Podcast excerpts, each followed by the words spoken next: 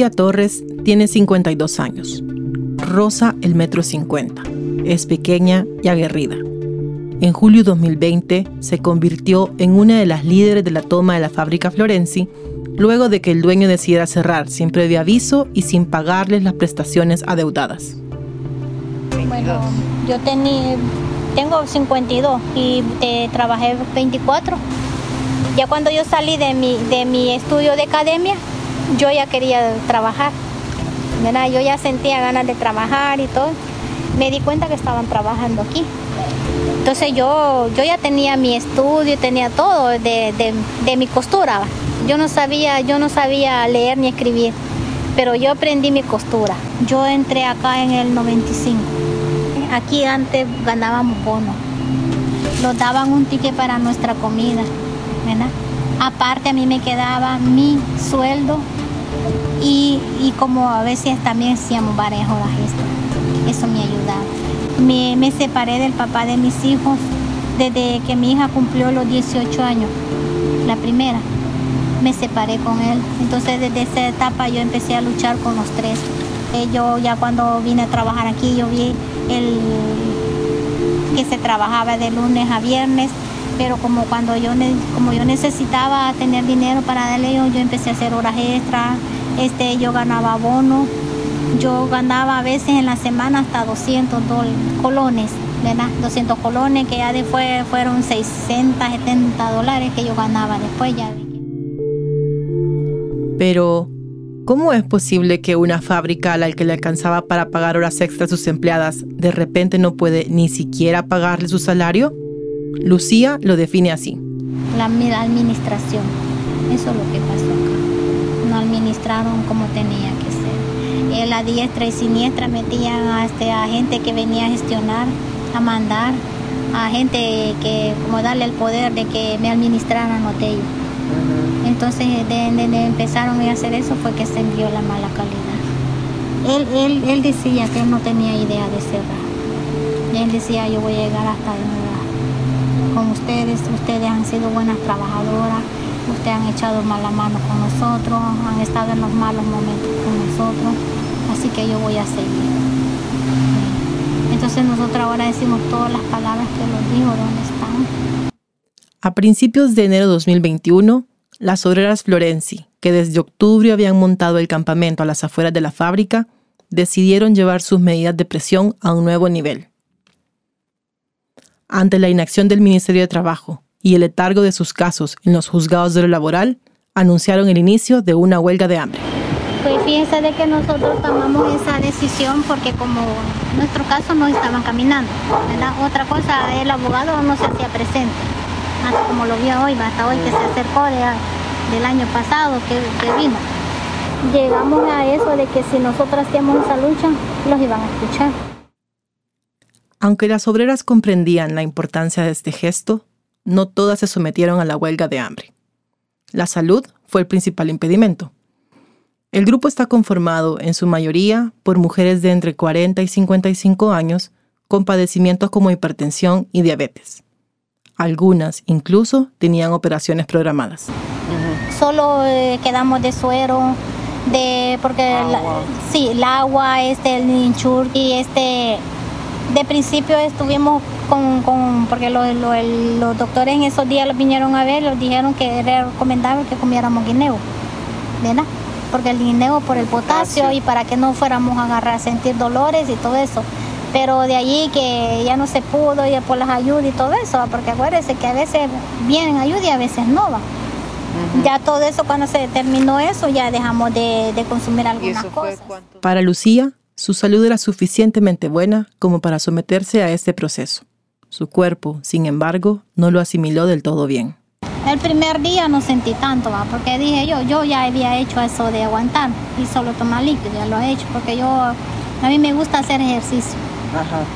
Ah, a mí me gusta el ejercicio y cuando yo hacía mi ejercicio, es el ejercicio este, a nivel a lo de la comida. No le da la ansiedad a uno. Ya cuando yo empecé con esto, este, ya dejé mi ejercicio, ya sentía que me molestaba la boca, el estómago, sentía ganas de vomitar, necesidad de comer algo, ¿verdad? Pero como los traían, eh, pero le digo, de que habían venido bastantes donaciones, venían cajas de suero. Estábamos con suero y con suero y entonces allí donde la compañera empezó con la sopita de plátano. Con la sopita de plátano sentíamos mareo. Mi persona allá donde sentía el estómago que estaba solo, echaba una cosa bien amarga, me dolía un gran dolor, me agarraba un gran dolor, un retorcijón y el dolor que yo me retorcía, yo me acostaba, me ponía bien helada y me agarraba un gran dolor de cabeza.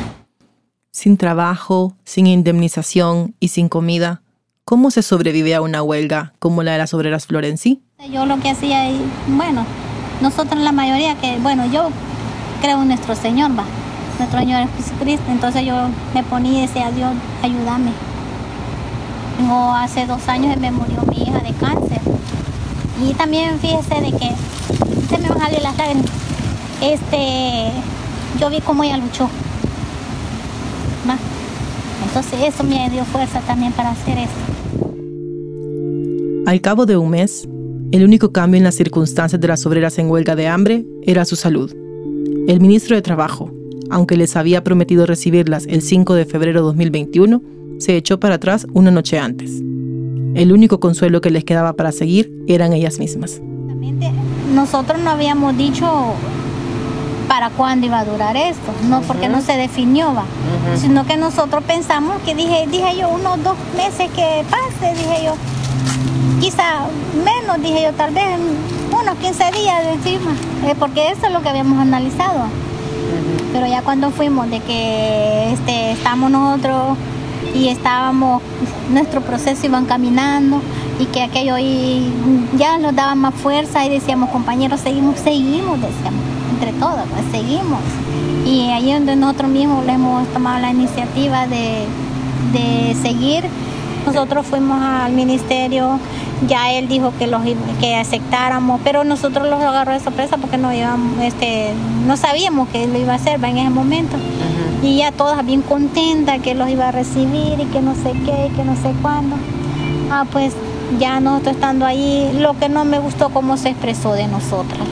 Él dijo de que, de que, de que nosotros estamos haciendo, bueno, la palabra no era esa, pero él dijo que lo que estábamos haciendo era una como cosa de ridículo que estamos allá afuera. Él dijo que era como protesta. Entonces, a mí no me molestó cuando empezó, porque él no dejaba hablar solo él y hacía su gesto y hacía esto y decía, y nosotras ahí queriendo, levantando la mano y no los dejaba hablar, ¿verdad? Entonces este, mi compañera llevaba ahí una, un listado de lo que nosotros íbamos a gestionar, porque nosotros llevábamos, ¿verdad?, que los ayudaran en las medidas cautelares con los, juzgados. Nosotros llevábamos que los ayudara con los, con los de la, nuestra salud, del seguro social, ¿verdad? Hay compañeras que tienen que hicieron préstamos, ¿verdad? Y le están cobrando. Entonces todo ese nosotros íbamos a ese, Entonces él no dejaba hablar y de repente la compañera empezó a hablar, nuestra compañera Rina, y no la dejó terminar a hablar. Entonces yo me molesté y le levanté la mano y me y le dije, mire, le dije yo, usted le dije yo, eso, este, está demasiado agresivo, le no deja ni que la compañera termine lo que tiene que decirle, le dije, porque ahí nosotros tenemos una... Y él dijo que el 9 de febrero íbamos a ir a los juzgados, que él iba a ir personal con nosotros a ver nuestro caso, cosa que no lo hizo. Se fue a hacer esa gestión en los juzgados también y él no había llegado, ¿verdad? Nada. Cuando vinieron a dejar los alimentos, ¿verdad? él se, yo, nosotros le entregamos a él las listas de la compañera de las que faltaban de medicina se le entregó este listado de todas las compañeras que estamos aquí, porque los pidió, se le entregamos. Se le entregó también este, yo, algunos diagnósticos de otras compañeras, de unas que tienen cáncer, de qué clase de medicamento tomaban, todo eso se le entregó. Hasta ahorita no sabemos qué ha hecho con estos documentos.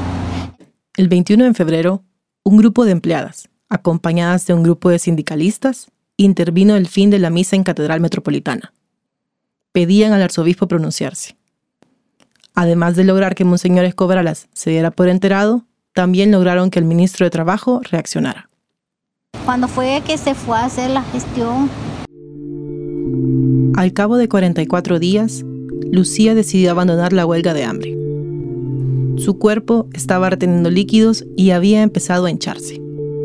Su consuelo llegó el 10 de marzo de 2021, cuando la jueza primera de lo laboral llegó hasta Industrias Florenzi para iniciar el proceso de inventario de los bienes de la fábrica.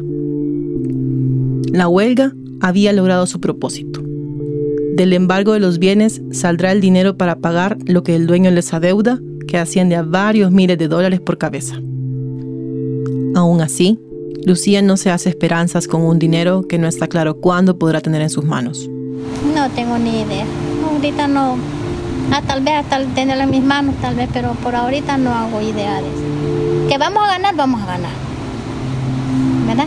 Que vamos a ganar, vamos a ganar. Pero no, no, no he hecho ahorita este, eso de pensar qué voy a hacer, que no. No. Ya Dios dirá en el momento lo que. Cada cosa va a ir en su puesto y entonces ahí se va viendo a quién ayudar. Que mi familia, la mayoría, necesita. Ahora bien, más allá de los procesos legales siguiendo su curso y la atención mediática lograda, ¿valió la pena la huelga de hambre? Lucía responde. Algunas, algunos los han dicho, bueno, incluso mi, mi, madre me ha dicho de que eso, que yo lo que estaba haciendo, que eso no me le iba a agradecer nada, le digo a nadie, mami, yo no estoy para que me agradezcan, lo estoy haciendo porque yo deseo hacerlo y si no es así, no vamos a ser escuchadas nunca, le. Y también espero mi recompensa con Dios, no con nadie más. Eso es lo único que yo espero, le digo.